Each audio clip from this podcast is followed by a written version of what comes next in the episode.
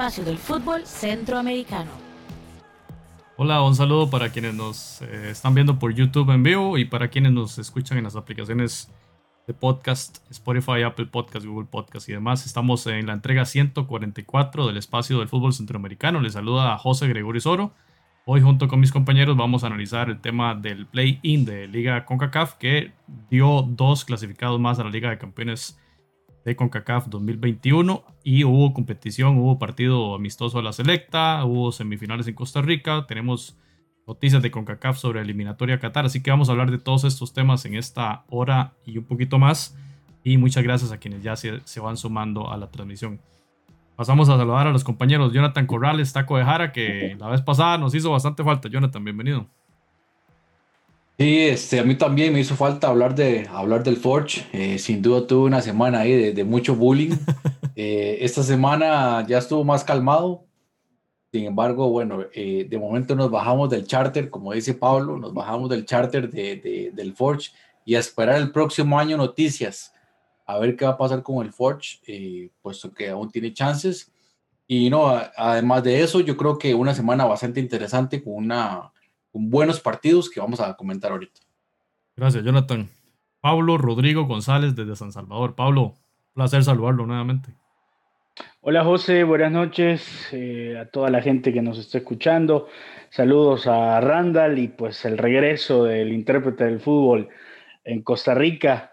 Eh, lamentable pues los resultados de su amado equipo el Forge, pero bueno, así es el fútbol, a veces nos toca celebrar y esta semana en cuanto a la selección del Salvador, en mi caso, también fue un desastre. Así que aquí estamos para poder conversar y dar algunas, algunos conceptos sobre todo lo que hemos vivido futbolísticamente. El espacio que va a tener Pablo para referirse a la selecta y a Carlos de los Cobos. Randall Sánchez, bienvenido, buenas noches.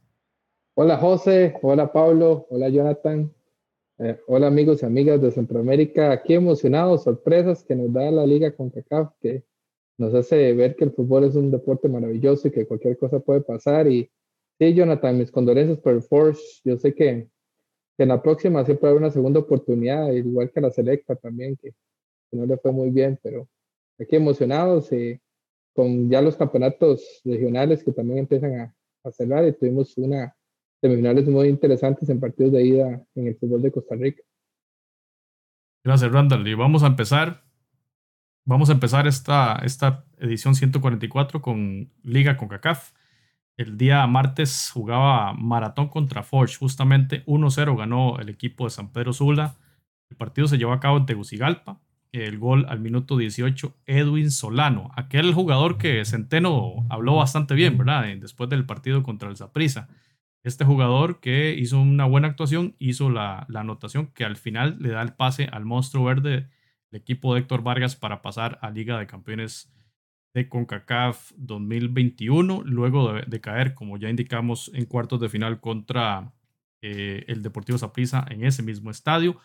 Llamó la atención que Palermo fue a la banca y no supe al final qué pasó con, con Calix, ¿verdad? Que había jugado bastante bien el partido contra Saprissa, los pocos minutos que le dio Héctor Vargas y no lo vimos en la titular, ni siquiera estaba ahí en la suplencia, no sabemos si fue algún asunto de, de lesión pero por supuesto que ahí eh, los más llamativos, como siempre, Luis Garrido, Alan Vanegas, que venía anotando en la Liga Salvavida, la presencia de Volpi, que ya lo habíamos analizado en el episodio anterior, y por supuesto eh, Solano, pero la figura de Arriaga, que venía como a, suplir, ¿verdad? Esa figura de Palermo y que hizo un, trabajo bastante interesante, y por su parte, eh, el Forge con la estrella Babulía, el jugador favorito de Jonathan, y el mío Choinier ahí, junto con Thomas. Creo que no cambió mucho, eh, Jonathan, el dibujo táctico del equipo. Bueno, usted nos, usted nos, nos ilustra sobre el, funcionamiento de ambos equipos en esta, este partido. Sí, como usted decía, en el caso de Maratón, el, el aspecto táctico no varió mucho, el 4-4-2 que ha venido utilizando em, desde el inicio, y, y, usted lo apunta muy bien, así lo vi yo de la misma manera. El caso de Kevin Arriaga me parece que fue de lo más destacado en, en el equipo del Maratón que tampoco mostró así como un poder ofensivo, ¿verdad? Eh, demasiado, demasiado fuerte. Eh, de hecho, el gol, digamos, mucha gente habla de Edwin Solano y no, no digo que no, no tenga calidad, por supuesto que la tiene, hemos hablado de él, pero digamos, su participación en el gol es un rebote, realmente no, no, no es algo así tan destacado.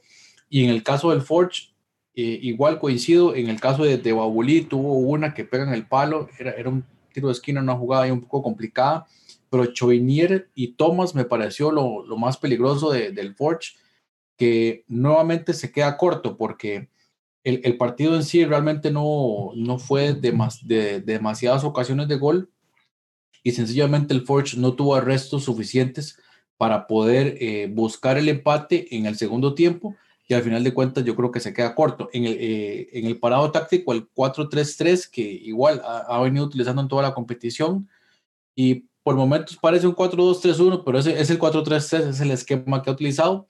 Y eh, de igual forma también ahí destacar lo de, lo de David Edgar, que se despide ya del fútbol profesional en este partido.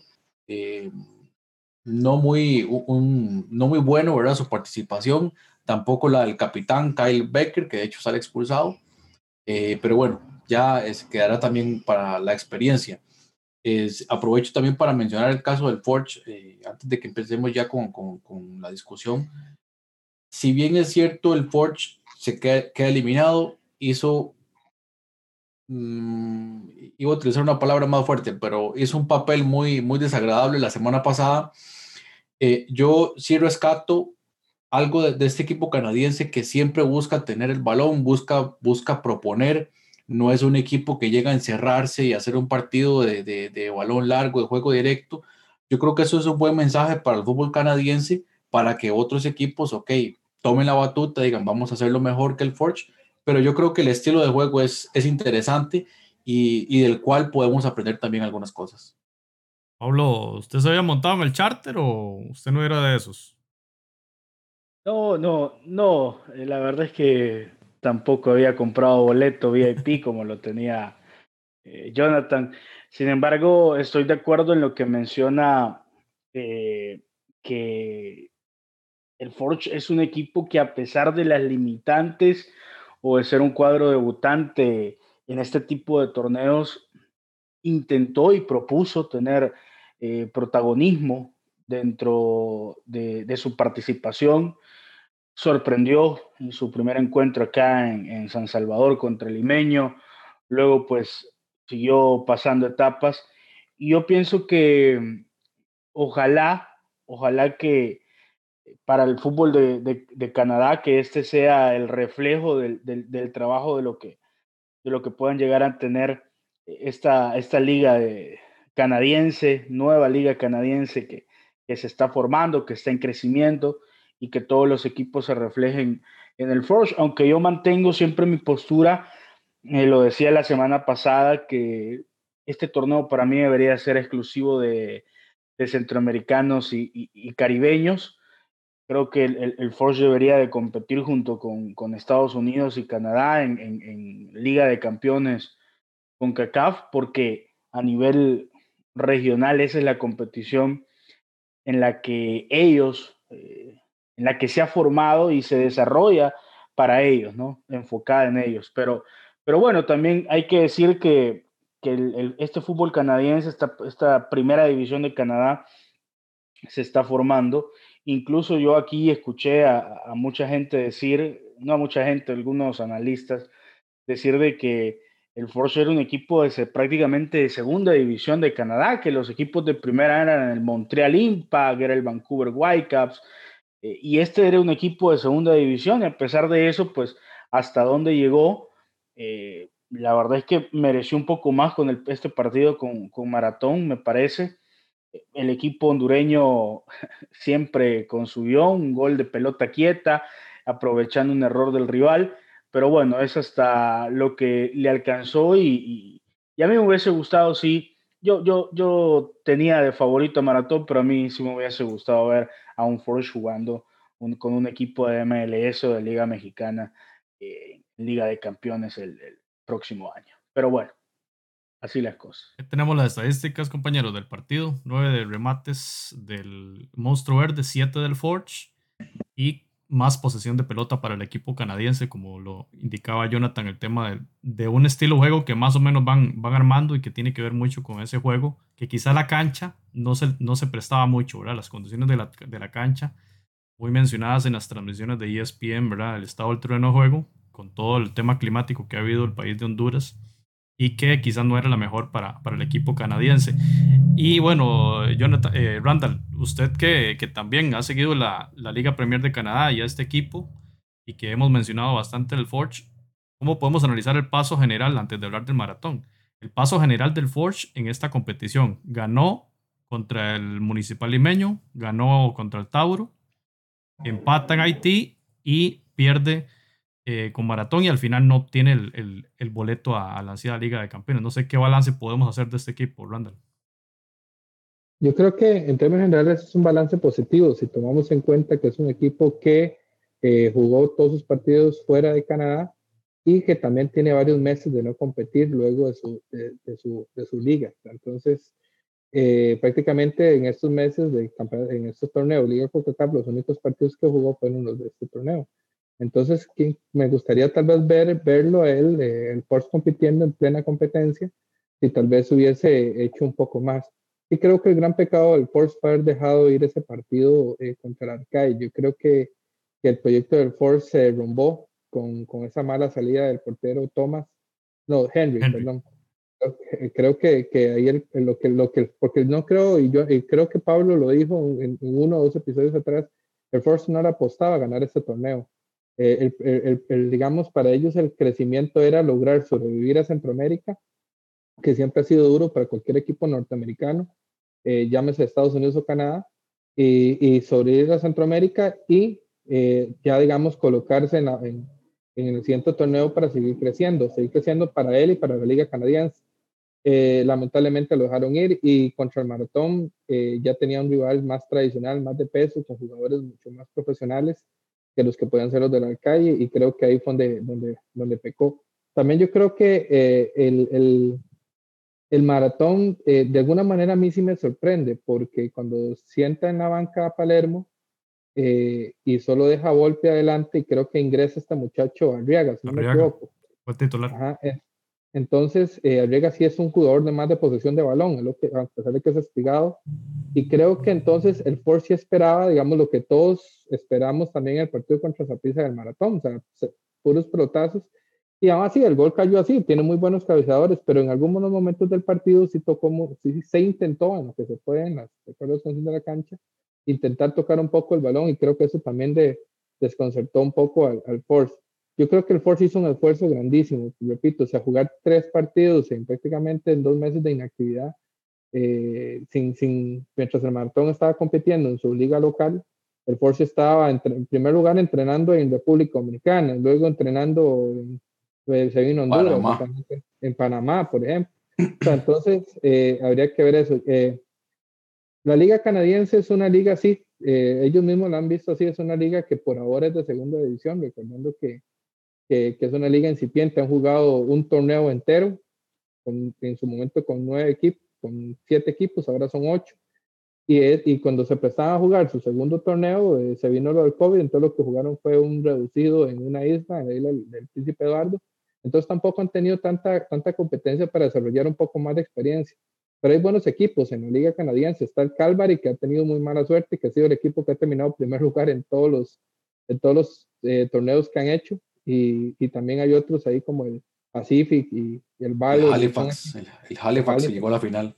Que llegó a la final, que sí, que, que, fue una sorpresa. Entonces, yo creo que estamos viendo el inicio, tal vez no ahora, pero yo creo que unos cuantos años estamos viendo el inicio de un buen proyecto, porque hay dinero, porque hay, hay inversión, porque hay CONCACAF detrás apoyando, entonces yo creo que esto es una experiencia más para... para Depende si, si, Pablo no convence a Montaliani de que excluyen a los canadienses en esta liga con CACAF. Este, Jonathan, ya para cerrar el tema. Y, a, mí, perdona José, a mí me, me, hubiese gustado escuchar la opinión de, de Jonathan, que si de verdad los equipos canadienses merecen estar en esta liga con CACAF.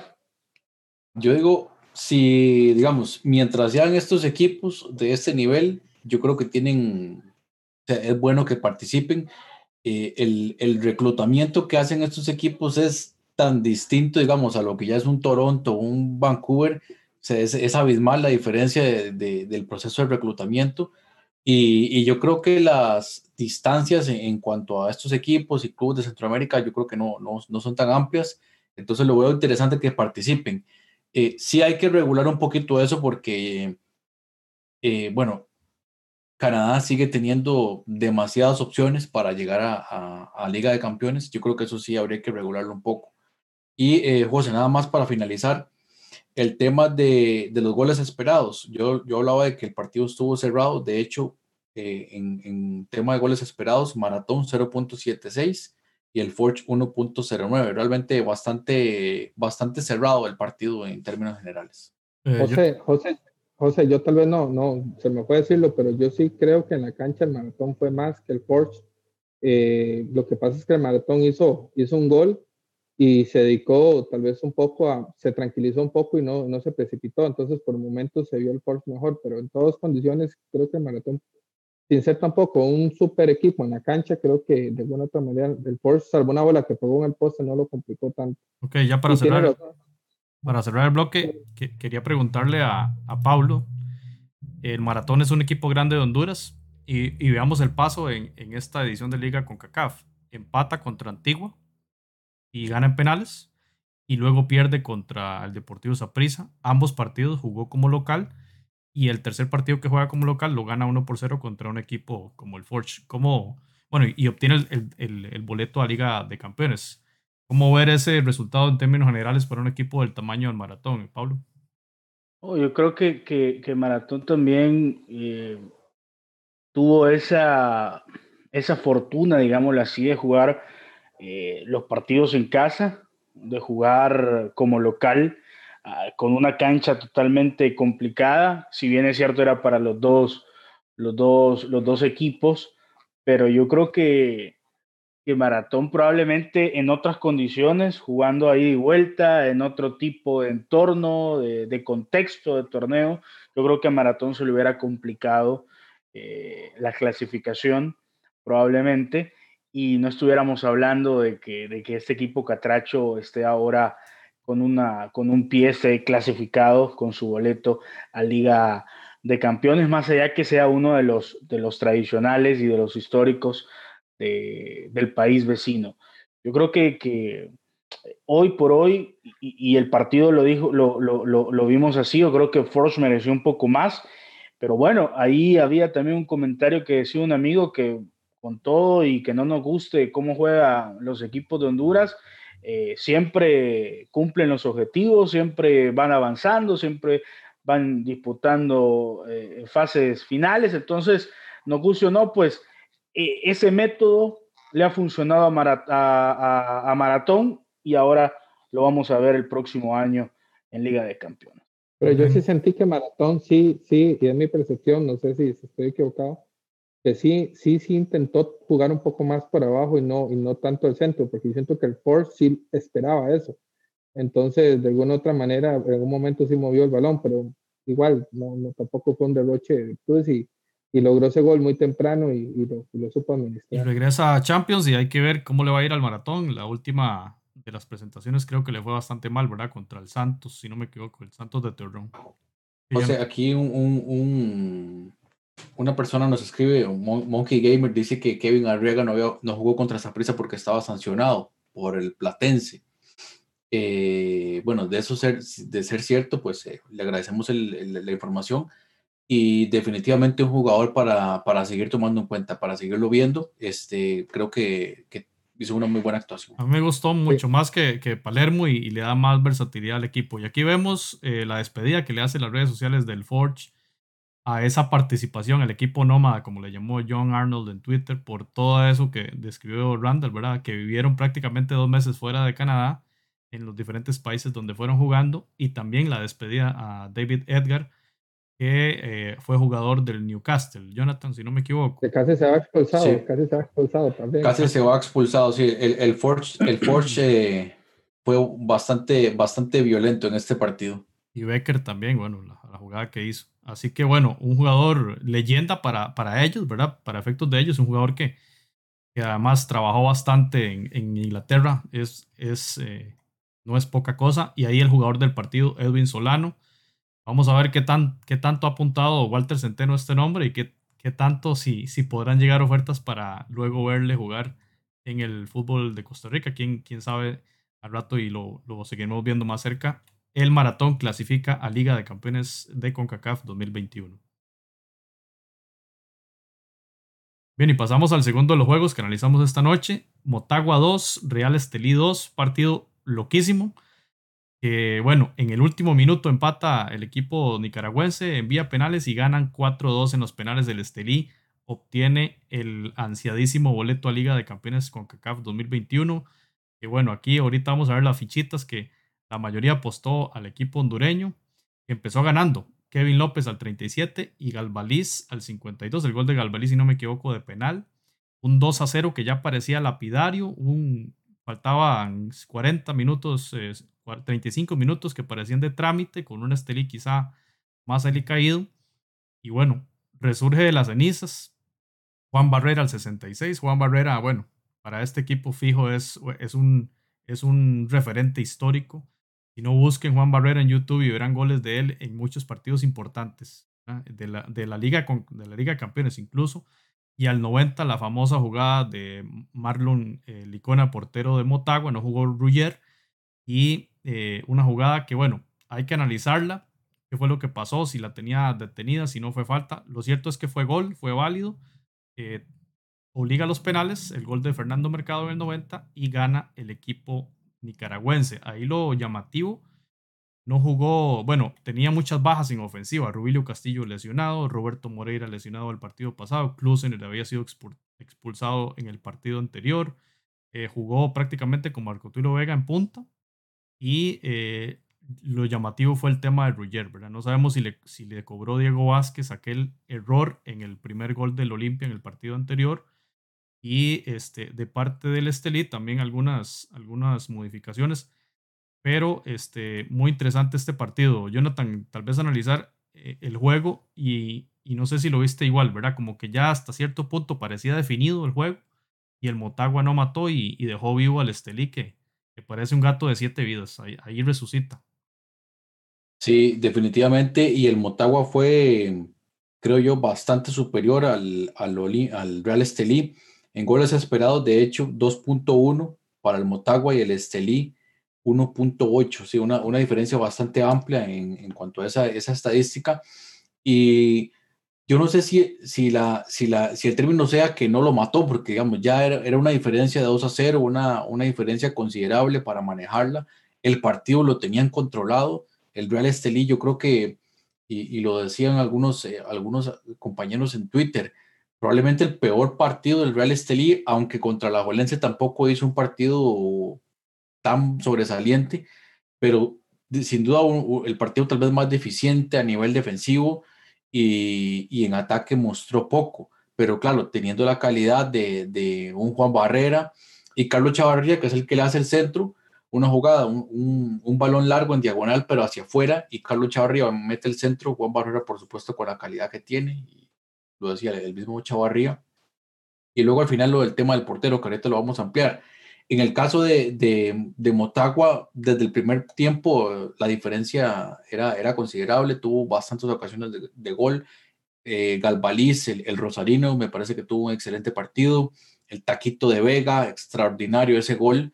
Eh, yo creo que era un partido para manejarlo con mayor tranquilidad que al final, bueno, se, se, complica y como, como lo hemos comentado, el espíritu mágico de CONCACAF volvió a aparecerse, porque creo que es la, es la única explicación, porque luego en los penales eh, eh, ya el equipo del Motagua se notaba completamente fuera, eh, en off totalmente.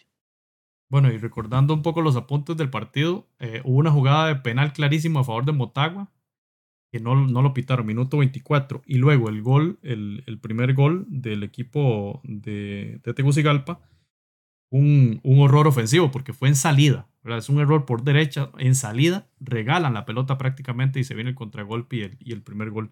Pablo, ahí en el chat dicen que están esperando con ansias el comentario de Pablo sobre el Motagua. Así que adelante, Pablo. No, fíjate que el Motagua, José y compañeros, le pasó lo que casi le pasaba acá en San Salvador contra Alianza que fue un equipo que mostró mayor volumen de juego, que tuvo más ocasiones de gol y Alianza estuvo a punto de eliminarlo, si no es por ese, ese gol al final y, en esa ocasión pues eh, la fortuna estuvo de su lado y se quedó con la tanda de penales. Le pasó esto que iba a pasar en ese momento con, con el Real Estelí porque coincidíamos todos eh, en el chat de que fue el, quizás el, partido más flojo del equipo nicaragüense, del cuadro norteño de Nicaragua eh, en esta liga de CONCACAF, pero se vio de que los penales los, los, los ensayaron muy bien porque los tiraron muy bien y eso pues hizo diferencia, pero definitivamente si era de merecer, hoy hay que decir, el Motagua merecía el pase tuvo, se le vio profundidad, se le vio juego asociativo, eh, eso pues hay que aceptarlo, hay que decirlo, pero bueno, al final en uno de los mejores partidos del Motagua, a pesar de todas las bajas que ustedes mencionaron, se queda eliminado, entonces mejor hubiesen jugado así como venían jugando siempre, tal vez pues eh, pasaban, clasificaban, entonces eh, así son las cosas, fracaso total, es un fracaso rotundo de, de, Motagua ni siquiera llegar a, semifinales y mucho menos clasificar a Liga de Campeones de CONCACAF, luego de lo hecho en el torneo pasado, luego de darle la continuidad de este proceso a su técnico, todo este tiempo que ha venido trabajando, es totalmente un fracaso. Vamos a ver si se le da continuidad a este proceso o si definitivamente se termina un ciclo y comienza un nuevo, un nuevo Motagua de cara al año que viene y a, los compromisos que se vienen. Pero definitivamente, a pesar de, este fracaso a nivel internacional, pues todos sabemos que a nivel local, en casa, manda en el fútbol hondureño junto con el Olimpia. Pero bueno, fracaso del Motagua y qué bueno por el Real Estelí, que más allá que no hizo bien las cosas, a mí me alegra mucho de que, de que el cuadro del tren del norte esté en Liga de Campeones eh, se merecía estar, eh, ocupar un lugar por todo lo que ya hemos hablado aquí, por todo lo que representa el Real Estelí, no solo en Nicaragua, sino ahora lo que está haciendo eh, a nivel centroamericano. Así que bien por ellos y fracaso total del Motagua. Interesante las estadísticas. Ocho remates del Estelí, siete del Motagua. A pesar de, de que veíamos en el funcionamiento, lo explicaban Pablo y Jonathan, de que el Motagua fue bastante superior y la, y la posesión de la pelota 51 contra 49. Tampoco hubo gran, una gran diferencia. Ese primer gol del, del Estelí llega cuando el Motagua tenía ese partido muy controlado. De la nada sale el gol y, y ni hablar el, segundo gol. Y también en los pases, ven que hubo una muy alta cantidad de pases en este partido. Especialmente si lo relacionamos con el partido anterior del Motagua contra Olimpia en este mismo eh, torneo y la, la, efectividad del pase en el equipo nicaragüense 89%, que consideramos también es, es bastante importante.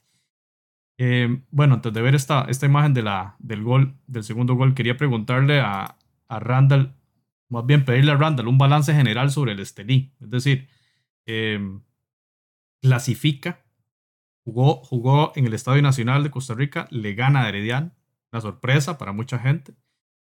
Juega un partido bueno, la liga le gana, pero apenas un gol de diferencia y llega contra el Motagua y empata también en Tegucigalpa. O sea, le tocó bastante complicado el Estelí, una, una llave o llaves bastante complicadas y al final, bueno, queda eliminado de la competición, pero da una buena imagen y además obtiene el boleto a la Liga de Campeones. Randall, ¿qué significa esto para el equipo nicaragüense, además de todo lo que hemos conversado en los últimos episodios? José, eh, antes de responderte lo del Estelí, nada más un dato interesante. El Motagua jugó cuatro partidos eh, y no ganó ninguno. Eso también es importante antes de, responderte sobre el Estelí, que, que lo reflexione bastante bien eh, la, ¿cómo se llama? la dirigencia del Motagua, el mismo Diego Vázquez, porque no fue que se quedó porque, como el Force, que cometió un error y en el partido anterior le tocó jugar contra un rival difícil. realmente no se vio superior en los, partidos y creo que esto habla posiblemente de una evaluación de su ciclo. Y con respecto al Estelí, bueno, yo creo que el Estelí le alcanzó, el Estelí le apostó bastante a ese torneo, todos sabemos que en Nicaragua, bueno, ahora va a disputar su final contra el Dirigen, que es un clásico en, en tierras pinoleras, pero todos sabemos que a nivel de, Nicaragua está, está, sobrado, sin faltar el respeto a los demás rivales, y entonces le apostaron el todo por el todo a, este torneo. Eh, creo que coincido con Jonathan, con Pablo, creo que con vos, vos también lo dijiste. Eh, quizás fue el, peor partido del Estelí eh, de los tres, pero es que ya el Estelí llegó a jugar contra el Motagua perdiendo ya el factor sorpresa. y el Motagua juega con la experiencia de los dos anteriores partidos. Contra Heredia fue un partido perfecto, de esos partidos que, que, que, que se ven, digamos, donde todo sale, hasta la forma de tomar agua es perfecta. Y, y, contra la liga, y lo decía, lo decía eh, el compañero eh, Pandolfi, que nos acompañó el programa pasado, eh, obligó a la liga a modificar su sistema, por ejemplo, cosa que no lo había hecho ningún club. Y entonces, de alguna otra manera, eh, eso también es de, de, un mérito pero ya, digamos, ya sin ese factor sorpresa, ya sus jugadores controlados, yo creo que lo que tuvo, sinceramente, contra Motagua fue una bendición. Yo creo que no hay, no hay, no hay, otra, no hay otra explicación sin faltarle respeto al trabajo, a la aplicación que tuvieron, a los esfuerzos de un jugador como Juan Barrera, a, a, los planteamientos tácticos y técnicos de, de su entrenador, que es, un, que es un tipo que ya hemos alabado bastante. Pero yo creo que ese partido es como como ningún, como, o sea, es muy difícil verlo nuevamente, o sea, eh, no habían llegado prácticamente al marco, eh, Motagua los tenía controlados y creo que la suerte de un equipo grande que están haciendo me parece que, que fue lo que, lo, que, lo que ayudó. Pero en términos generales, para un fútbol como el de Nicaragua, que anteriormente su, grande, su triunfo más grande, que precisamente fue en este torneo, fue el que había realizado el Managua contra el Paz, yo creo que el Estelí vino a reafirmar realmente que las cosas están haciéndolas bien Todavía no, no podemos decir que está en la élite del fútbol centroamericano, pero eh, cuando analizamos, por ejemplo, y voy a, voy a hacer una comparación, y espero que no se me ofendan los hermanos hondureños, porque Footcast es un programa objetivo y necesitamos verlos a todos por igual, ¿verdad? Pero, por ejemplo, el Olimpia y el Motagua son dos equipos grandes de Centroamérica, no solamente de Honduras, y, y no tienen estadio propio, juegan, juegan en el Estadio Nacional.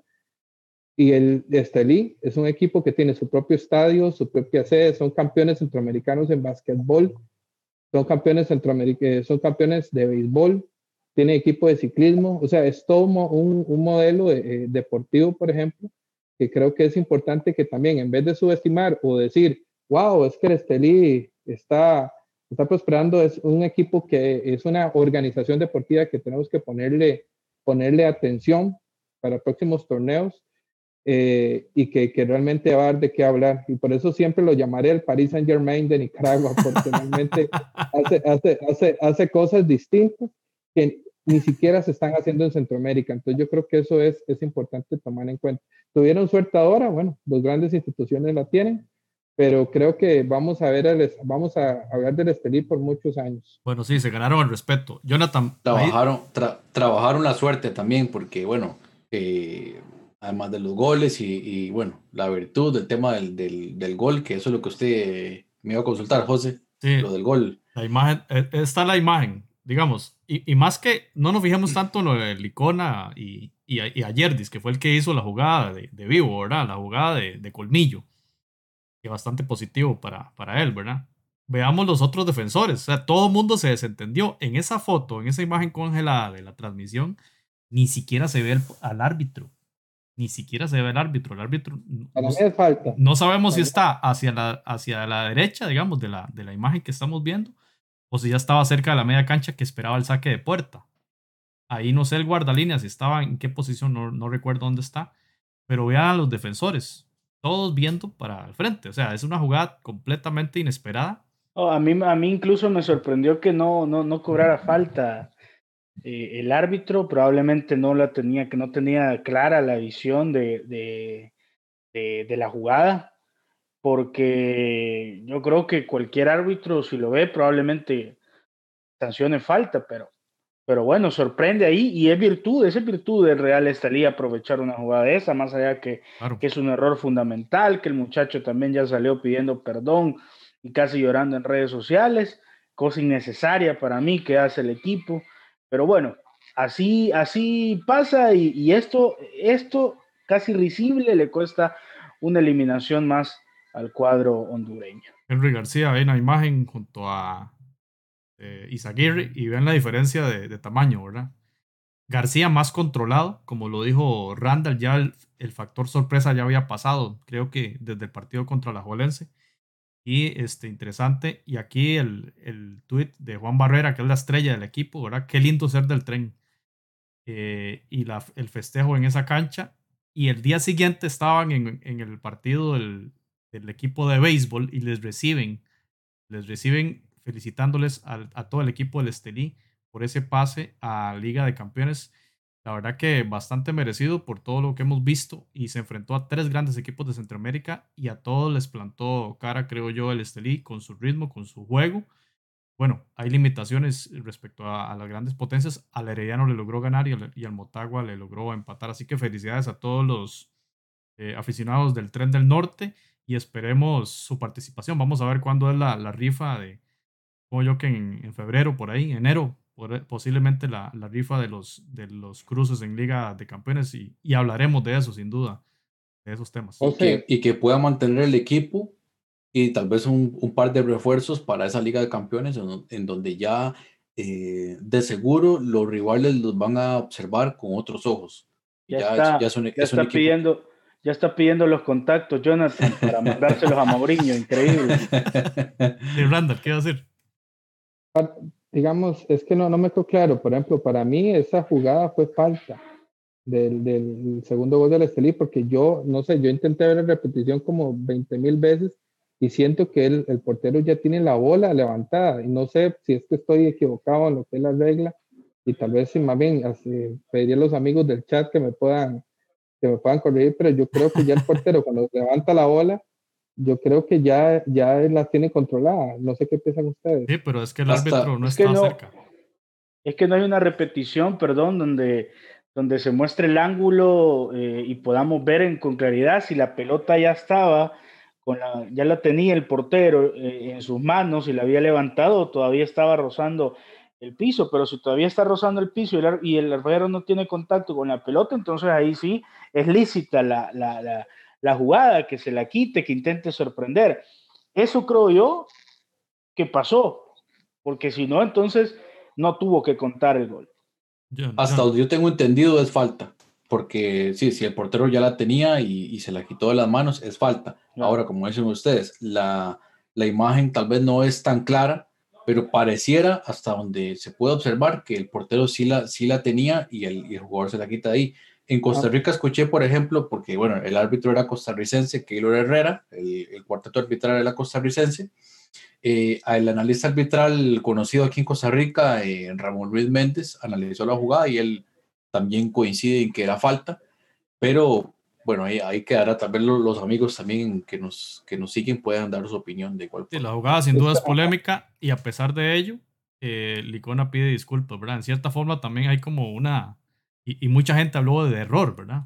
O sea, si, si hubiese falta tan clara, no se hablaría de error. Es una jugada compleja, digamos. Sin duda alguna es compleja. Es que el, el, el, Icona comete un error que creo fue muy parecido a uno, un error que había cometido Denis Pineda con, con el abuelo Humberto Contra Pérez, que le, él siente que hay una falta y él se tira al suelo.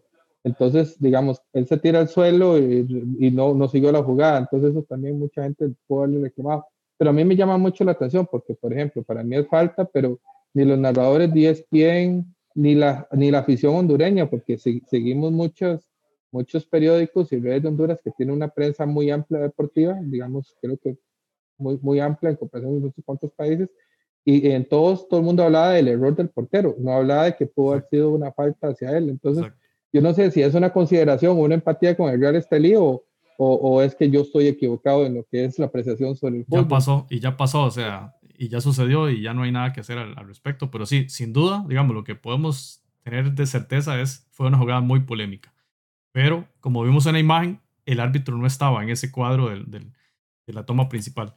Juan Barrera. Coincido, coincido, igual con los amigos del chat que innecesario lo de pedir disculpas de, de Licona. Claro. No, no, sé, no, no tiene sentido exponerlo así. Es un error y ya está, ya. Que Totalmente. Maradona falló un penal en un mundial. Juan Barrera elegido por la afición en redes sociales como el jugador del partido y eh, clasifica el Real Estelí a Liga de Campeones de la CONCACAF 2021. Compañeros, las fichitas. Ahí estamos en la imagen de arriba.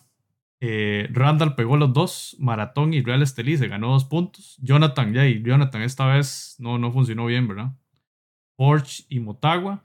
Yo pegué solo Maratón y Pablo pegó también las dos Maratón y Real Estelí. Así que la tabla de posiciones se pone más, más apretada. Jonathan siempre en el liderato con 12, Randall 11 y eh, tanto mi persona como Pablo con 10. Y ojo que Pablo no jugó la primera fecha, así que Pablo...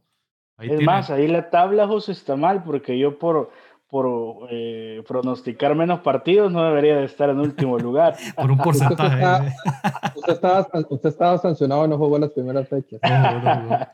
Así que bueno, falta, faltan los partidos de semis, que son, son dos partidos, y falta la final. Faltan tres partidos, hay tres puntos en disputa, cualquier cosa puede pasar. Ahí, sí, ahí seguiremos dando de qué hablar con las fichitas. Bueno, compañeros, aquí lo que Pablo quería llegar a este punto. Eh, el Salvador jugó su amistoso contra la selección de Estados Unidos 6 a 0. Arriola, Chris Mueller con doblete, eh, Sebastián Leguet, eh, el jugador Aquinola y eh, Aronson 6 a 0. más bien se quedó corto, ¿verdad? Porque era 5-0 el primer tiempo y 5-0, ¿verdad, Pablo?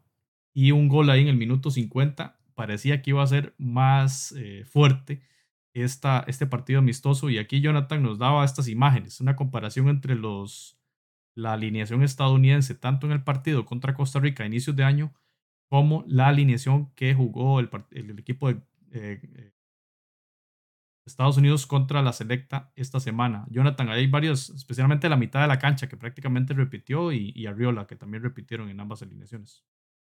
Sí, de hecho, por ejemplo, el, portero eh, fue, entró de cambio en el partido contra Costa Rica. Eh, Mackenzie, que fue titular contra El Salvador, entró de cambio contra Costa Rica y Zimmerman al revés, fue titular contra Costa Rica, entró de cambio en este.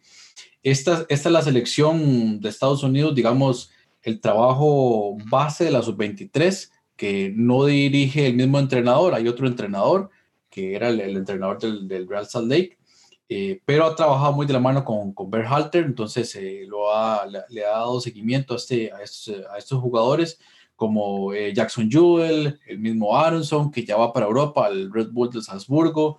Es, es, un equipo bastante, bastante experimentado, con, con rodaje. bueno, Polo Arriola, que tenía bastante tiempo de, de, estar en la selección, había sufrido una, una lesión muy fuerte de ligamento cruzado eh, y eh, bueno, Aaron Long, Vines, el mismo Leggett, que sin duda un jugador que está en, el, equipo A de Estados Unidos. E, es un equipo fuerte, hablamos de esos 23, pero eso, esto puede engañar. Ahora bien, si hablamos de, las, de los jugadores que hicieron sorpresa, ese, este Müller sin duda fue un dolor de cabeza para El Salvador, probablemente el mejor jugador del partido, partidazo se jugó este muchacho que yo no lo conocía, esta es la primera vez que, lo veo jugando y me, llamó mucho la atención, un, muy buen partido sin duda de, este jugador. Y por el lado del Salvador me sorprende un poco el resultado, eh, sin embargo, bueno, eh, esto da cuenta tal vez de una realidad que El Salvador debe asimilarla como tal, este, era necesario que esto sucediera y uno ve jugadores importantes, Monterrosa, Orellana, Serén, uno ve un equipo, el mismo Pineda tiene también eh, buen manejo de balón, eh, pero el equipo sin duda le hace falta más trabajo, esa es la realidad, le, hace falta trabajo y lamentablemente a veces las decisiones que vienen de más arriba eh, terminan ocasionando ese tipo de cosas porque es un equipo que no ha tenido rodaje en todo el año, prácticamente uno de los equipos que más ha sufrido porque le ha costado organizarse en medio de esta pandemia. Y bueno, lamentablemente este resultado, pero hay que mirarle también los lados positivos. Sucedió lo que sucedió. Esa es la realidad actual y yo creo que esto tiene que, como, como decimos acá, picarle un poco, picar un poco al jugador, picar a la dirigencia y decir, bueno, ok, tenemos que sacar la cara de aquí en adelante. Pablo, ¿qué pasó? ¿Qué pasó? Salvador no había jugado amistosos en la fecha FIFA de noviembre, ¿verdad? Y no jugó amistosos en la fecha FIFA octubre, mientras otras selecciones estaban compitiendo. ¿Es parte del problema, Pablo, de esto que sucedió? Bueno, la verdad es que, José, compañeros, eh, totalmente decepcionante. El miércoles fue un miércoles eh, triste, desolador, pero un poco también para un golpe de realidad, un golpe duro de realidad, como mencionaba Jonathan, porque lastimosamente no jugamos partidos amistosos en fecha FIFA y ahora se viene querer jugar eh, una, un partido casi improvisado con jugadores que no pudieron ir porque no tenían la visa renovada, porque se llamó a jugadores prácticamente de última hora, que tenían visa, que tenían disponibilidad de visa para ingresar a los Estados Unidos. Entonces se veía venir, no sé si una catástrofe, pero sí se veía venir una derrota y un partido donde no sacas nada de él. O sea, este partido de preparación te tiene que servir pensando en eliminatoria que va a iniciar el próximo mes de marzo del 2021 y no puedes sacar nada de este partido. No se vio un, eh, absolutamente nada. Eh, es cierto, los jugadores entrenaron una vez nada más el martes. Poco puede ser el entrenador, pero Carlos de los Cobos al menos tenía que saber el potencial de esta selección de Estados Unidos y tratar eh, de plantear un partido, de hacer un plan de juego eh, pensando en no salir goleados, en no hacer el ridículo. Pero nos atrevemos a intentarle jugar de tú a tú y pasan este tipo de cosas. O sea, yo no recuerdo la última vez que El Salvador haya recibido cinco goles en el primer tiempo, por más mal que haya jugado algún partido. Ni siquiera en el Hungría 10, El Salvador 1, España 82 recibieron cinco goles en el primer tiempo, o sea, con una selección, con todo respeto, preolímpica. Era una selección prácticamente preolímpica de Estados Unidos, claro, con jugadores jóvenes que están eh, jugando en ligas importantes, que han tenido una preparación, que se están, que están pensando, ya lo hemos dicho, para el Mundial 2026, porque esta es la base de lo que Estados Unidos planifica y quiere de cara a su mundial dentro de seis años, pero realmente, y más allá de que tampoco nosotros eh, tuvimos, no todo el plan, no todo a, la selección estelar, pero sí hubieron nombres importantes totalmente desencajados físicamente, o sea, se va a jugar en medio de un torneo eh, atípico, donde los jugadores no están todavía al punto físicamente, a pesar de que ya llevamos casi tres meses de, actividad acá en el, en el, fútbol nacional, en el fútbol salvadoreño, pero fue realmente un desastre donde me sumo a algunos comentarios que se hablan acá, tanto de la afición como de periodistas deportivos, que por dignidad, eh, por respeto al país, el señor Carlos de los Cobos debería de renunciar al cargo de técnico, debería de poner la renuncia y, hacerse un lado luego de tener un año totalmente, si bien es cierto, no cobraba el 100%, pero eh, cobrando, haciendo todo para ir a hacer este, e, este papelón que es culpa de todo, que es culpa de un conjunto, es culpa de los jugadores eh, por lo que quieran, por falta de preparación, por actitud, etcétera, es culpa del técnico, es culpa de la federación al poner un amistoso eh, a mitad del torneo en una fecha que no es FIFA, entonces es, es, este es la gota que derrama el vaso y que nos viene a dar un baño de realidad que en este momento la selección del Salvador, José, amigos, estamos al nivel de estos rivales que vamos a tener en marzo. O sea, si llegamos a clasificar para disputar un posible partido con Trinidad y Tobago, si es que ellos ganan su grupo, ese es el nivel del Salvador. Ahorita yo, yo, yo hablaba, eh, hablaba que estaba enojado con CONCACAF porque cambió totalmente eh, el formato de la eliminatoria. Hoy me alegro realmente de que haya cambiado el formato porque si hubiésemos jugado directamente el hexagonal final, hubiese sido un desastre total, hubiésemos sido en los tres puntos fijos de cada rival. Y ahora yo me alegro de que el formato haya cambiado y que ah, vayamos a jugar con Montserrat, vayamos a jugar con Granada y que si en algún momento se llegue, a clasificar a la siguiente fase y, jugar probablemente con, con los trinitenses, ese es el techo del Salvador en este momento. Ese es el techo de, de nivel, de calidad que tiene el equipo salvadoreño. Preocupante y decepcionante. Pablo, viendo, bueno, ahorita vamos a ver el calendario que le viene para la selecta, viene para Guate, para Panamá y para Nicaragua en esta primera ronda de la eliminatoria. Pero ¿qué se habla en El Salvador? Es decir, ya estamos terminando el 2020 y estamos a menos de tres meses para iniciar eh, este, esta eliminatoria. ¿Qué, ¿Qué, va a pasar de aquí a eso? ¿Hay algunos microciclos? ¿Qué, qué se habla en la prensa y la afición salvadoreña al respecto? No, no, hay nada planificado como es habitual en este, en este fútbol. Hoy hablaba el presidente de la federación, Hugo Carrillo, diciendo que, por el momento no han decidido si el técnico eh, se hace a un lado, si se despide al técnico y, se contrata a un técnico nacional al menos, que sea a cargo de, de la selección porque imagínate, estamos a tres, a tres meses, a menos de tres meses, y se contrata un técnico extranjero nuevo que venga a conocer, que venga, que empiece a conocer a los jugadores, que se meta de lleno en el proceso. No, no sería, me parece, lo ideal. Sin embargo, el presidente de la federación dice, el técnico tiene contrato, de los Cobos ha dicho de que no nos preocupemos por el 6 a 0, que lo tomemos como un aprendizaje y que el proceso se mantiene.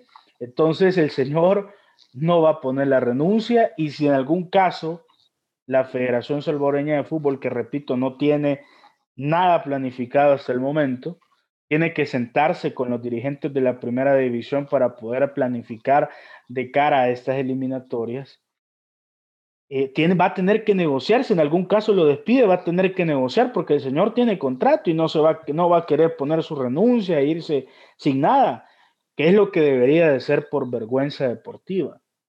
Dar un paso a un costado porque realmente eh, se equivocó totalmente, más allá de lo que pase eh, en eliminatoria, se equivocó totalmente este, este directorio de la Federación Salvadoreña de Fútbol en volver a contratar a este señor Carlos de los Cobos, lastimosamente.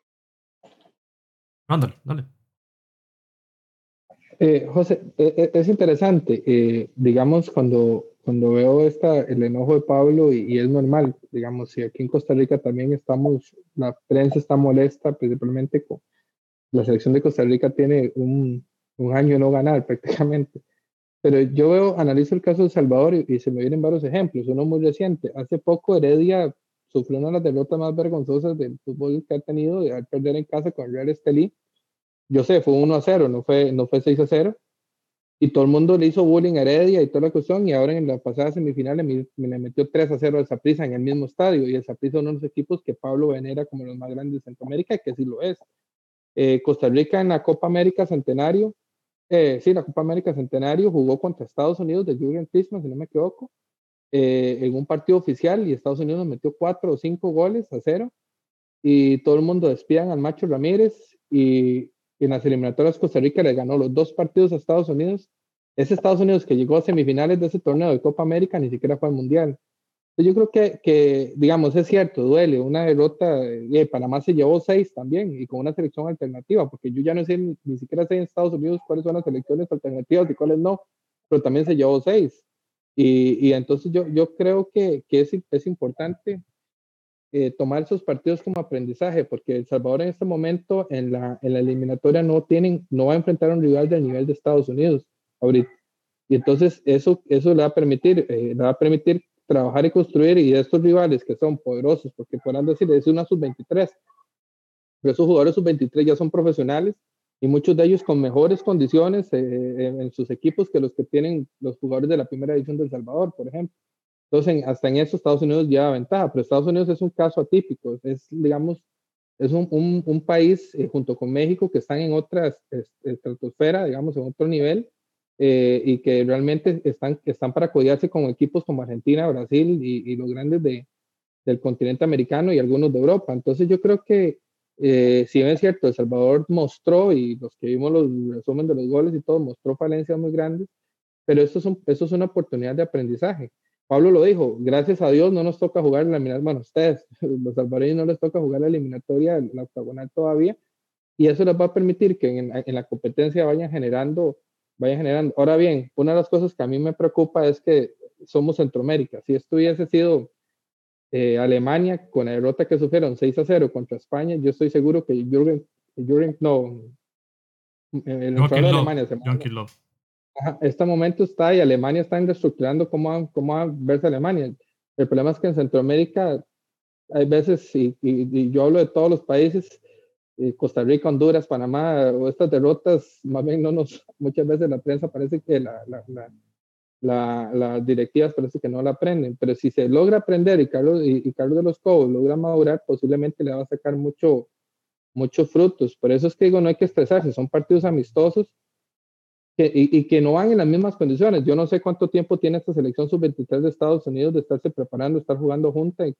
Incluso jugaron, la mayoría de ellos jugaron Mundial sub-20 y, con un muy buen suceso y, y, El Salvador se juntó en un día. Fue lo que en Costa Rica queríamos, es un rejuntado. Entonces, eh, de, repente habría que, que, Yo siento que no hay que alarmarse tanto, pero sí hay que ocuparse, porque se puede aprender de ello. Eh, lo que sí es cierto es que Estados Unidos está a un nivel muy diferente, ya lo hemos venido viendo, le metió seis también a Panamá. Y cada vez que hablamos de Estados Unidos, Randall y compañeros, ponemos esta imagen. Los debutantes. O sea, cada fecha hacen debutar a tres, cuatro jugadores. Ahí están los debutantes, incluyendo Chris Miller que hizo doblete. Muy interesante el tema estadounidense. El, el jugador del partido, Chris Mueller, debuta con, con doblete ante una selección en un partido clase A, si bien no es fecha FIFA, pero sí eh, un partido contra selección que va posiblemente, puede ser que, resulte en un partido eliminatorio de ese nivel, ¿no? Y Estados Unidos cada vez creciendo y cada vez a pasos agigantados. Aquí tienen esta imagen de la, del, del Twitter de Estados Unidos donde muestran a todos los jugadores que han aparecido, los jugadores estadounidenses que han aparecido en Champions en esta temporada. Nueve jugadores. Nueve jugadores. O sea, eso es muchísimo para un equipo, ningún equipo de CONCACAF, ninguno, pero es que hasta el debate en la prensa mexicana es ese constantemente, ¿verdad? De la presencia de estadounidenses allí en, eh, o el, de esta nueva camada de, estadounidenses, como dice Jonathan, hasta con dos selecciones pueden jugar, y ya lo vimos en la, en la vez pasada contra Panamá, cambiando jugadores de un partido a otro, como, como fue en aquella ocasión. Mira, José, realmente, eh, perdón, eh, Sí, Estados Unidos y México, yo, yo estoy de acuerdo en que están tres, cuatro escalones por encima del resto de selecciones de, de CONCACAF, que esto probablemente un 6 a 0, hoy nosotros estamos, quizás yo estoy haciendo eh, demasiado, demasiado drama quizás con, con esta goleada, cuando definitivamente este es el nivel que, que tenemos comparado con ellos. No vamos a jugar con un Estados Unidos en eliminatoria, probablemente se tenga un, un, mejor, eh, un mejor desempeño, pero el tema es que la selección de El Salvador, desde esa eliminación increíble en Copa de Oro, cuando ya tenés eh, casi la clasificación y luego te viene a golear un equipo que estaba ya eliminado, eh, se ha jugado con equipos del Caribe, con todo respeto, que, que, se les debería de pasar por, por encima, por, por abolengo, por historia, porque se están jugando con selecciones a veces semi-amateur y, nosotros ya con, jugadores profesionales del fútbol salvadoreño están en otras ligas, en otras ligas quizás eh, no tan, tan importantes, tan relevantes, pero bueno, están, son jugadores profesionales y no se ve un crecimiento, no se ve una mejoría, no se ve que el equipo eh, conecte, eh, no se ve un proceso que vaya creciendo, que esté fortalecido y que vaya a mejorar. Ese es mi punto, ese creo que es lo que se habla acá en aficionados, en, en, analistas, etc. Pablo, sí, digamos, eh, tratando de ser muy respetuoso, pero es que no se pueden borrar treinta y pico años de, digamos, eh, de historia reciente de Salvador en un proceso, o sea, digamos, Salvador desde, desde el 82, creo que es, ¿verdad? No, dos y, digamos, Salvador no gana una Copa, nunca ganó una Copa, de Naciones, por ejemplo. Entonces yo, yo creo que, que El Salvador es un, para mí es, un, es un, un, un, fútbol que tiene mucho potencial, usted lo ve, los jugadores son ricos técnicamente y toda la cuestión, pero han, han, pasado muchos años, entonces de la noche a la mañana no podemos pedir que Salvador ya se pueda enfrentar de tú a tú, aunque sea una selección sub-23 de Estados Unidos.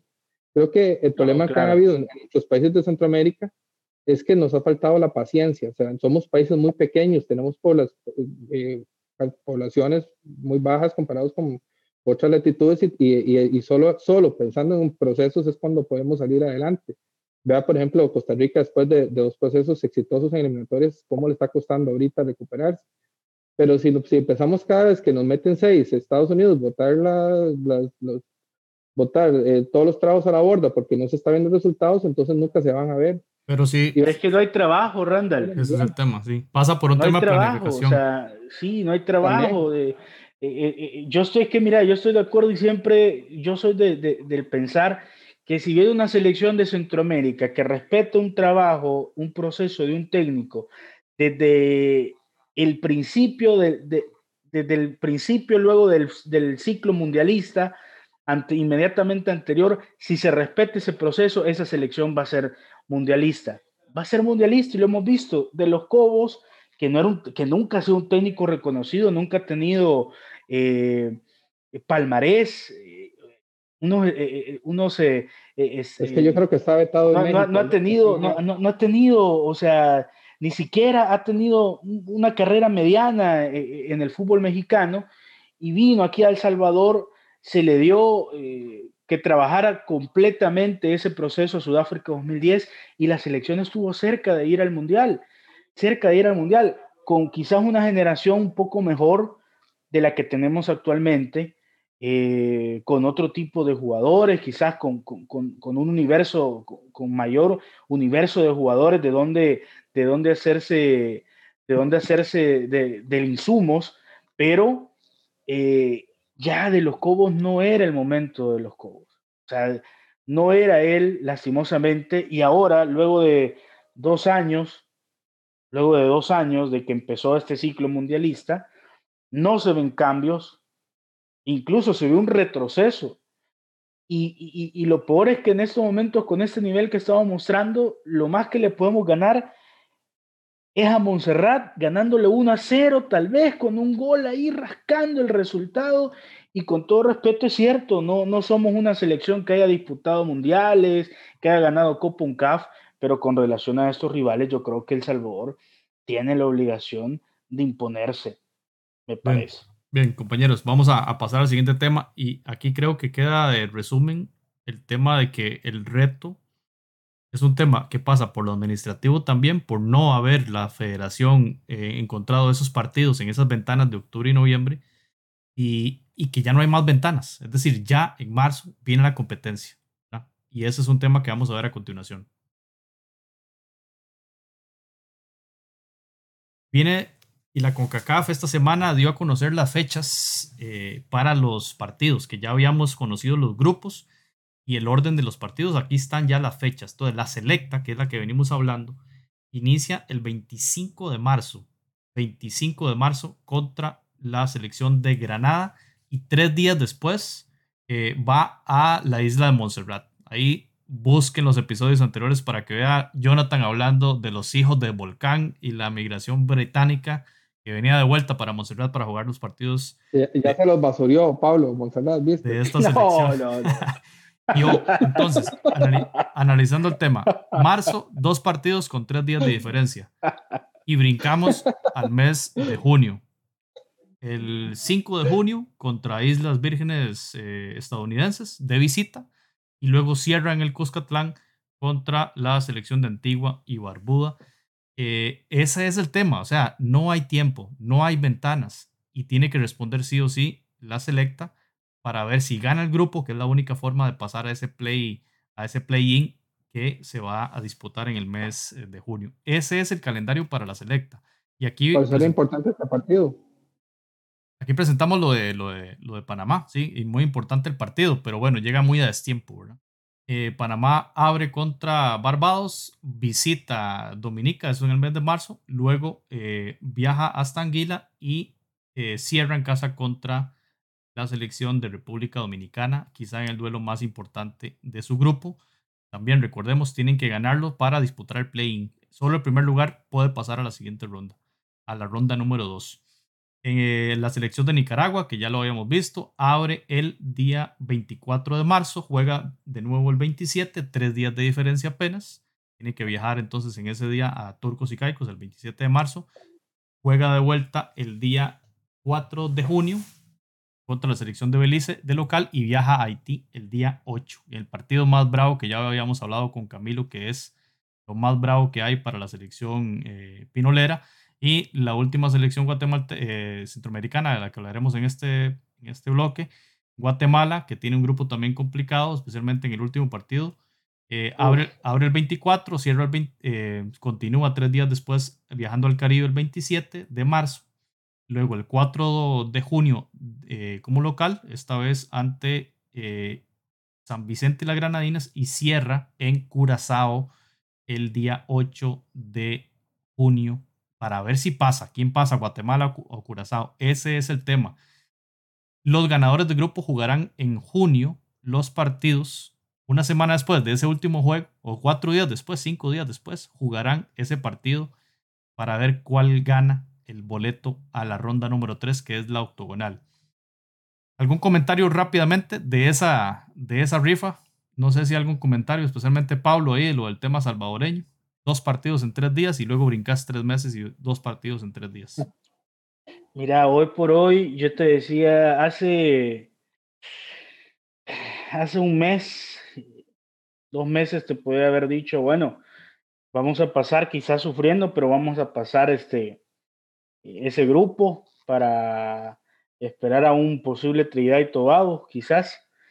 Em, hoy te digo, no estoy tan seguro de ello, yo no quiero ser fatalista realmente y pensar que, que nos puedan eliminar. Eh, si nos elimina un... Eh, si nos eliminan de, esa, de esta fase, yo realmente no, no sé, me retiro de, de, ver fútbol y, y, empiezo a ver eh, cricket, a ver, rugby. Para en Costa Rica estás aficionado a Cartago, Pablo, ¿verdad?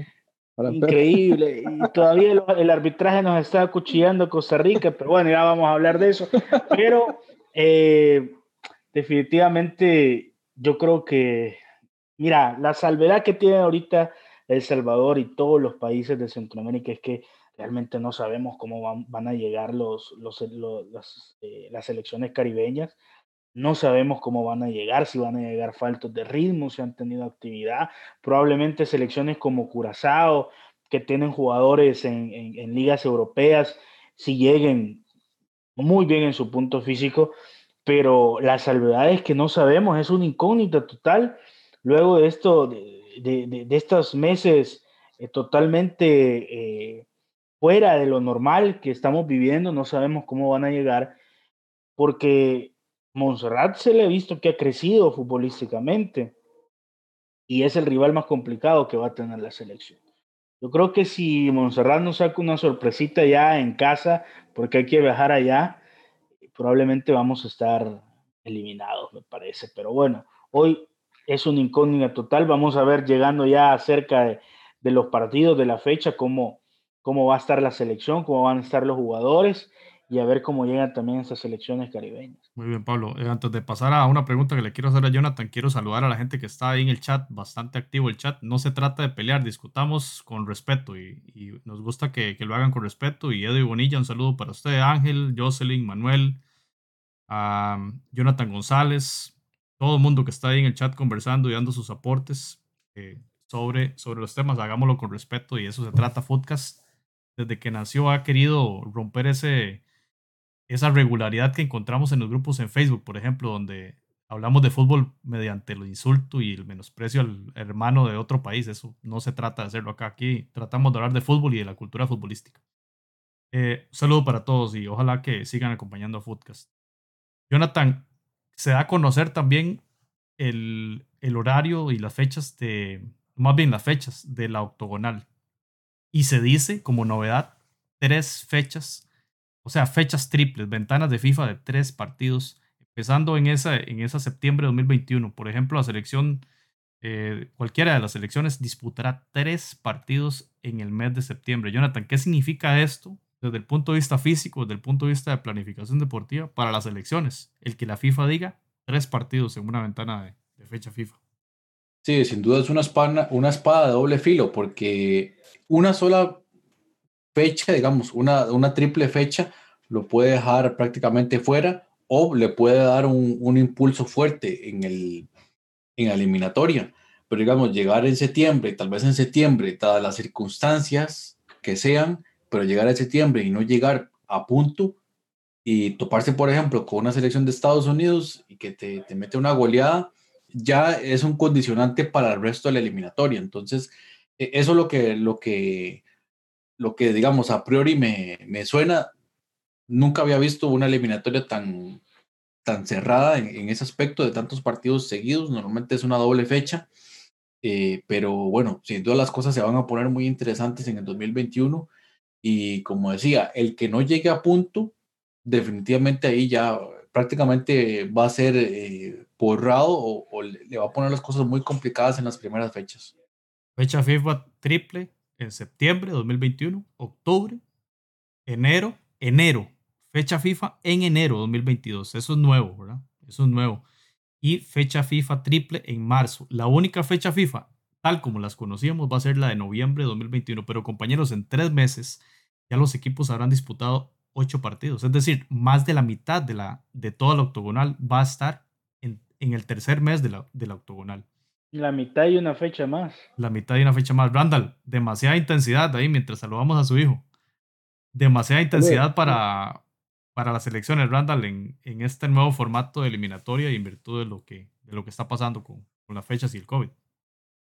Sí, sí, ya es la, la realidad que nos, que nos ha hecho entrar al mundo eh, hoy en día, pero es un esfuerzo, por ejemplo, de, la, de las organizaciones por tratar de, de, correr con esto y que el fútbol no se pare. Entonces, aquí lo que hay que hacer es eh, tratar de planificar muy bien, tratar de, trabajar muy bien, digamos, ya se sabe que en Costa Rica ya se está pidiendo por parte del técnico eh, ajustes en el calendario de los campeonatos, por ejemplo, porque sí va a ser, sí va a ser bastante complicado, pero, pero es la realidad y, creo que, que a todos les va, les va a pasar lo mismo y, y aquí es el, el, que, el que entienda mejor el nuevo juego que estamos teniendo, eh, creo que, que, es el que va a salir avante, pero sí es, es totalmente atípico y, y solo nos queda, digamos, esperar cómo, cómo va a resultar todo esto.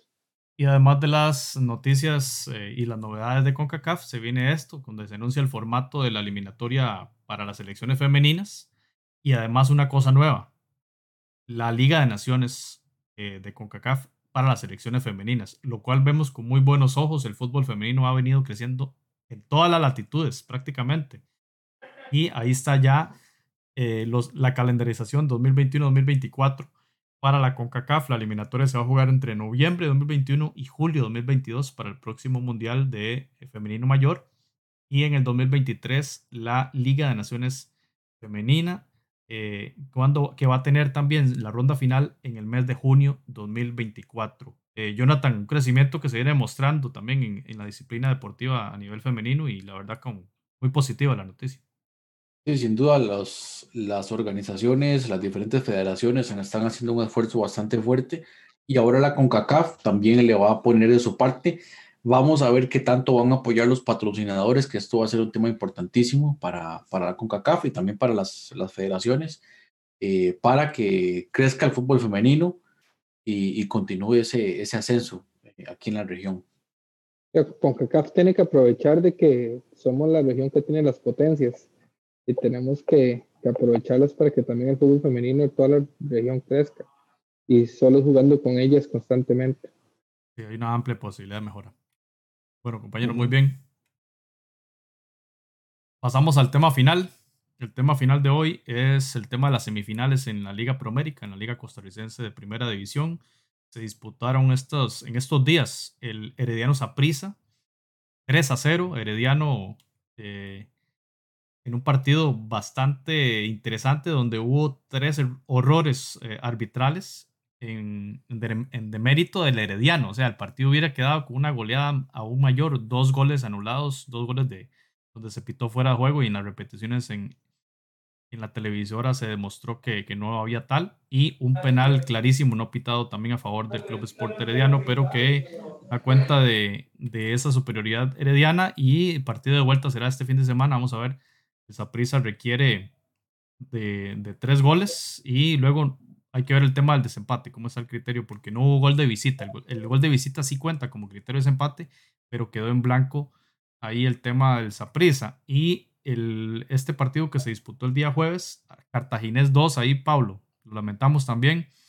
Cartaginés 2, Alajuelense 3, también con un par de horrores arbitrales que significaron, eh, bueno, un gol de Alajuelense con la mano y una jugada de penal también muy clara cometido por Brian Ruiz que no, no pitó el árbitro y bueno, en la conferencia de prensa posterior al partido, Medford dio unas declaraciones fuertísimas, creo yo que Pensaría que le van a significar una sanción, no sé si de, partidos o si económica, pero pensaría yo que lo, va, que lo va a hacer. De hecho, él mismo indica que de alguna forma lo van a sancionar, ¿verdad? Adelanta eso.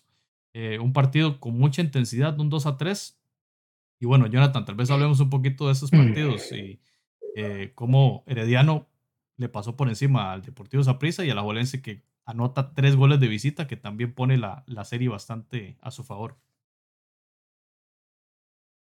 Sí, en el caso de Herediano Zaprisa, el Herediano que aprovechó las oportunidades que tuvo contra el, el, cuadro morado, las vulnerabilidades defensivas que mostró Zaprisa, porque el partido en sí fue un poco más cerrado. E incluso Zaprisa tuvo cierto, cierto control del juego en algunos momentos, pero Heredia fue contundente, sobre todo en, en jugadas a balón parado. Es un equipo que está demostrando ser fuerte y sin duda un arma que le va a que le puede traer buenos eh, réditos en la fase final, al igual que también el, ese pressing en medio campo que realiza. En el caso de la Juelense Cartaginés, eh, me parece, pues a mi criterio, que la Juelense fue ligeramente superior eh, al, al, cuadro brumoso, en ofensiva mostró cosas muy buenas y como si ya no fuese suficiente el, el, digamos, el, el, juego colectivo en, en en jugada abierta, también a la Valencia ahora está mostrando cosas buenas a balón parado. A pesar de eso, Cartaginés eh, supo, supo, digamos, dar la pelea en el juego, le ocasionó bastante peligro a, la Juelense, un partido abierto, y incluso para el empate. Y ahí viene la situación esta polémica en cuanto a, los, a, las, eh, las decisiones del árbitro, que sí, pues algo de razón tiene, lo que sí hay que tal vez poner en la balanza es, el, es el, la situación de que el partido fue abierto y que hubo ocasiones de gol para ambos equipos. Lo interesante, Jonathan, lo de Brian Ruiz en el tema del cabeceo. Gol contra Cartaginés y gol contra Real Estelí también. Ambos de cabeza y bastante bien. Ahí ha tenido una buena influencia de, de Álvaro Saurio, seguramente ahí en los entrenamientos. Sí, hay, hay influencia y también hay secuencias, hay patrones que está realizando la Juelense que ya los he podido observar, eh, una serie de bloqueos y movimientos que hace, por ejemplo, Manchado, eh, importantísimo, en el, en el, segundo gol fue importante, y en el gol de Brian Ruiz también tiene su movimiento. Eh, Alajuelense está trabajando las jugadas a balón parado, lo vimos también contra Limón, entonces, eh, ojo que también puede ser un arma importante. Randall, 3 a 0, Herediano. ¿Le sorprendió a usted el, el marcador? Porque no es un resultado contundente. Sí, sí, sorprende bastante porque Saprissa venía con un crecimiento importante que le permitió ganar su grupo. Eh, y Heredia había dejado sus dudas, ¿verdad? precisamente eh, tanto a nivel eh, de campeonato como, como a nivel internacional con la ya comentadísima derrota contra el Estelí. sin embargo, yo creo que Jafet, Jafet Soto sorprende, no tanto en el sistema, porque en conferencia de prensa Centeno lo dijo que se lo planteó igual, pero sin jugadores, dejando a la banca eh, referentes como Jenny Ruiz, como eh, Esteban Granados, eh, por ejemplo, el mismo McDonald, que viene, viene de, una, de una lesión, y le pone jugadores muy rápidos, jugadores muy rápidos que de alguna otra manera le permitían contrarrestar a esa prisa cuando, cuando recuperaban el, el, el balón, porque esa es un equipo totalmente porque siempre va a privar la posesión del, de, de, de, la bola y, y, y, Heredia entonces se dedicó, por ejemplo, a recuperar y jugar rápidamente con estos estos, jugadores sí creo que sí fue muy superior en el sentido de que supo aprovechar las, las opciones y sí una polémica arbitral eh, bastante todavía yo en el gol de anulado yo sin Tejeda, yo todavía puedo dar, un cierto crédito al arbitraje, porque si es una jugada muy rápida y cualquiera se hubiera ido en la finta, pero ya en el segundo gol anulado de, de Neftalí, Neftalí creo que fue, ¿verdad?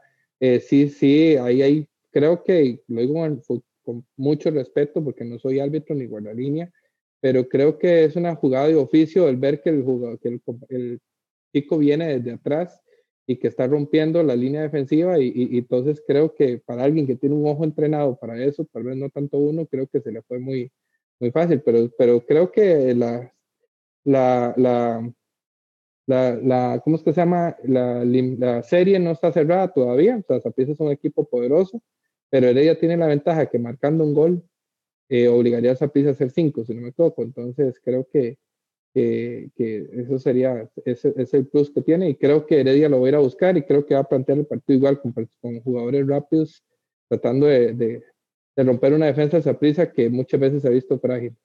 Pablo Rodrigo González es el, el cabecilla de, de, el líder ahí de, de, la, de la afición brumosa, la afición cartaginesa en, en El Salvador.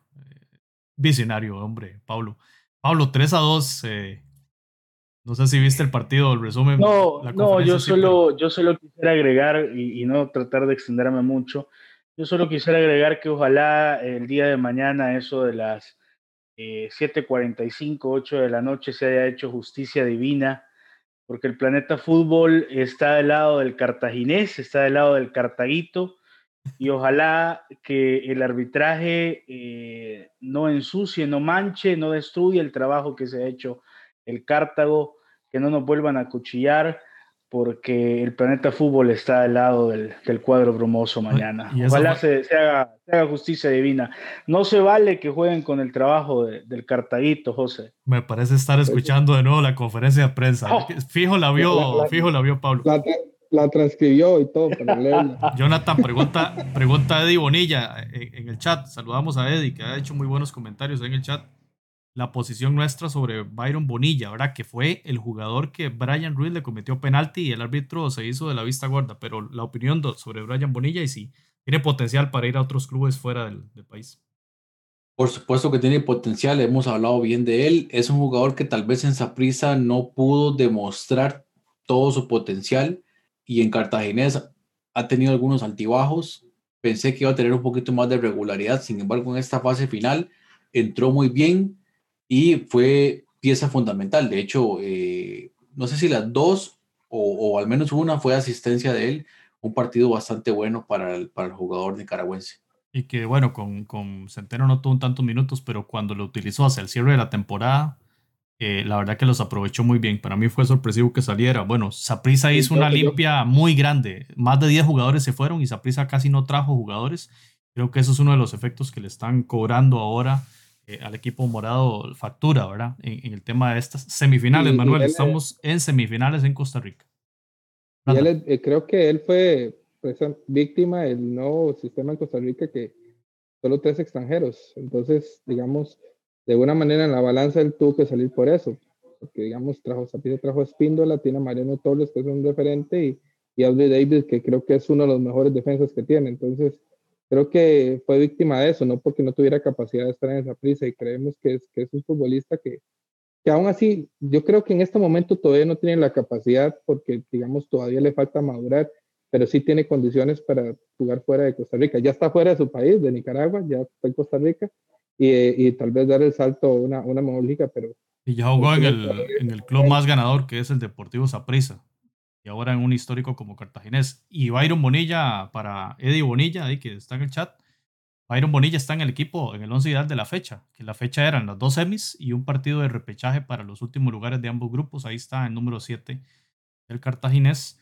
Y los partidos se jugarán los de vuelta este sábado a las 6 pm. Por eso Pablo decía que ojalá que a las 7.45 ya se haya hecho justicia eh, bastante temprano ese partido, día sábado, y el Saprisa Herediano 4 pm el día domingo, Saprisa con un, reto, con un reto eh, más que grande para darle vuelta a ese, a ese enfrentamiento contra el Club Sport Herediano, que recordemos había quedado eliminado contra el Estelí, y le queda este torneo para un poco eh, tratar de estar en la próxima Liga CONCACAF. El campeón de este, de este torneo tiene cupo para Liga CONCACAF 2021.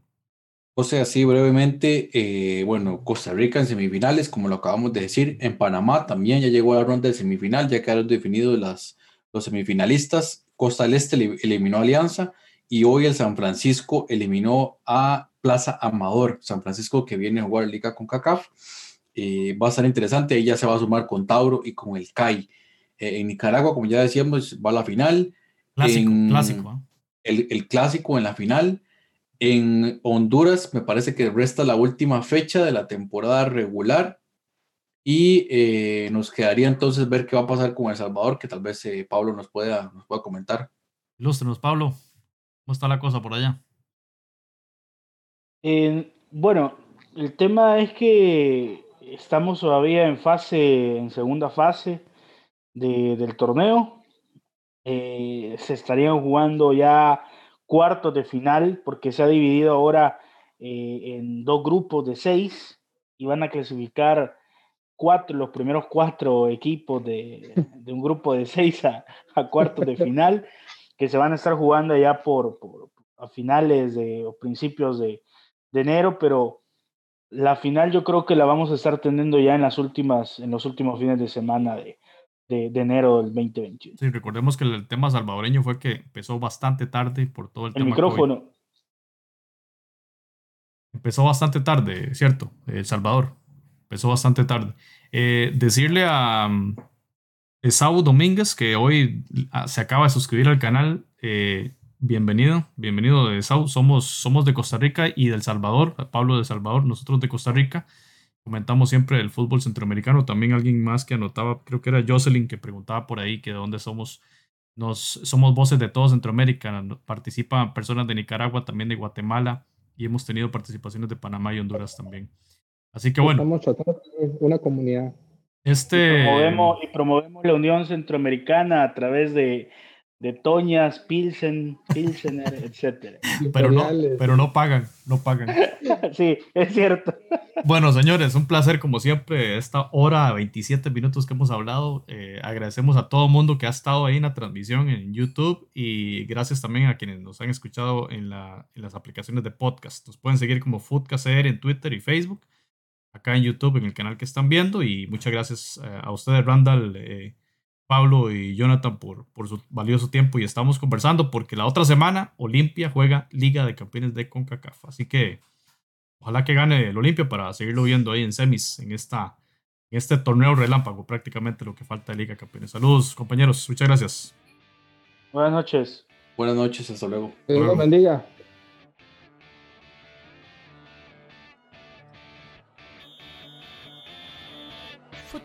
El espacio del fútbol centroamericano.